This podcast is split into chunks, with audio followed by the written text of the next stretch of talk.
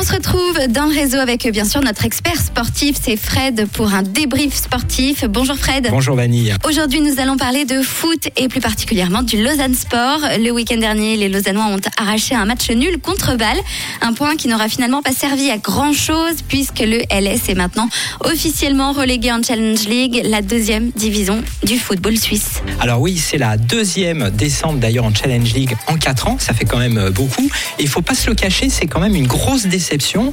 Grosse déception parce qu'il y avait beaucoup d'attentes euh, depuis 2017 lors du rachat du Lausanne Sport par la société britannique Ineos qui est basée à Roll. Alors on rappelle, hein, Ineos euh, qui est pas très connu du grand public, c'est un géant de la pétrochimie, un chiffre d'affaires de plus de 80 milliards de, francs, donc c'est quand même un, colosse. Et son PDG, Jim Ratcliffe, possède une fortune estimée à plus de 22 milliards de francs, ce qui fait de lui quand même l'un des trois hommes les plus riches du Royaume-Uni. Et euh, à l'époque du rachat, euh, Ineos était déjà présent dans le sport vaudois. Ils étaient sponsors du LHC, partenaires d'équipes de rugby et de volley. Et quand euh, justement ils sont passés à l'étage supérieur avec le rachat, du rachat du Lausanne Sport, tous les supporters se sont mis à rêver en se disant ça y est, l'argent va couler à flot. Et d'ailleurs, les objectifs d'Ineos étaient très forts pour le club s'installer dans les 3-4 meilleures équipes du pays, jouer une Coupe d'Europe, construire un nouveau stade, faire revenir le public, enfin que des choses qui font rêver. Et finalement, il y a eu peu d'investissements, on va dire, dispendieux, mais plutôt un projet axé sur le développement de jeunes talents et le recrutement de joueurs qui étaient plus expérimentés, mais qui étaient en fin de contrat. Et justement, en plus, comme cette saison, il y a eu beaucoup d'erreurs de recrutement, ça a coûté très cher euh, au LS et malheureusement, c'est la descente. Du coup, on peut se demander si le Lausanne Sport est vraiment une priorité euh, pour la société Ineos, qui a l'air de faire beaucoup, beaucoup d'autres investissements euh, dans le sport, justement. Oui, parce que Jim Ratcliffe, son, son PDG, c'est un vrai passionné de sport. Et depuis 2019, Ineos a investi massivement euh, dans, justement dans le sport avec l'objectif clair de faire connaître sa marque dans le, dans le monde entier. Alors on va, on va prendre quelques exemples hein, justement du rayonnement maintenant d'Ineos dans le sport. Euh, en 2019, dans le marathon, Ineos monte de toutes pièces un événement unique, un marathon avec le champion du monde kényan Eliud Kipchoge, avec l'objectif de descendre pour la première fois sous la barre des deux heures euh, pour le marathon. Résultat, 1h59 et 40 secondes. Alors cette performance sera pas homologuée parce qu'en fait elle n'a pas été réalisée dans des conditions, on va dire, officielles. Mais par contre, ça a été un méga coup de pub pour la société Ineos.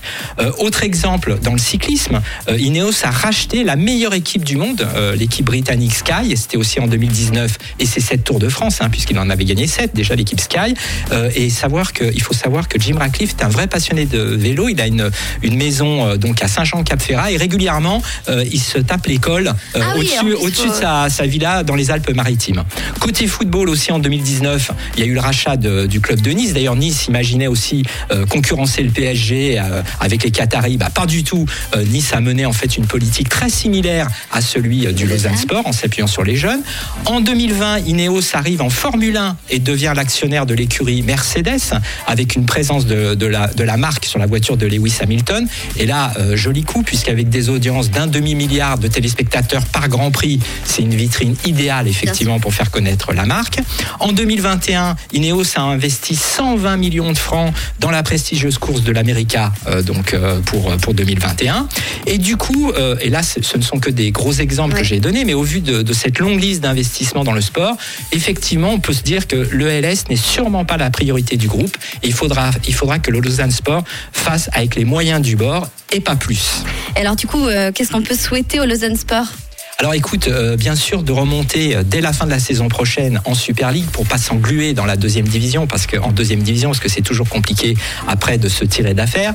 Euh, et puis il y a deux objectifs aussi, c'est éviter le désamour avec le public lausannois parce que un nouveau stade, ce qui est le cas, qui sonne creux sans public, ça fait quand même pas rêver. Et aussi éviter que le LS ne se coupe en fait de la base du foot vaudois parce qu'on rappelle que le foot vaudois c'est 127 clubs, 1250 équipes et 32 000 licenciés. Et tous ces licenciés doivent voir le LS comme un phare qui brille, et c'est loin d'être le cas actuellement. Eh ben merci beaucoup Fred. On en apprend des choses grâce à toi tous les jeudis. Eh ben c'est gentil. du coup à jeudi prochain pour apprendre encore une fois euh, plein de choses sur le sport grâce à toi Fred. Et bel après-midi, nous on continue avec une nouveauté tout de suite sur Rouge. Nouveau son. Nouveau son. Rouge.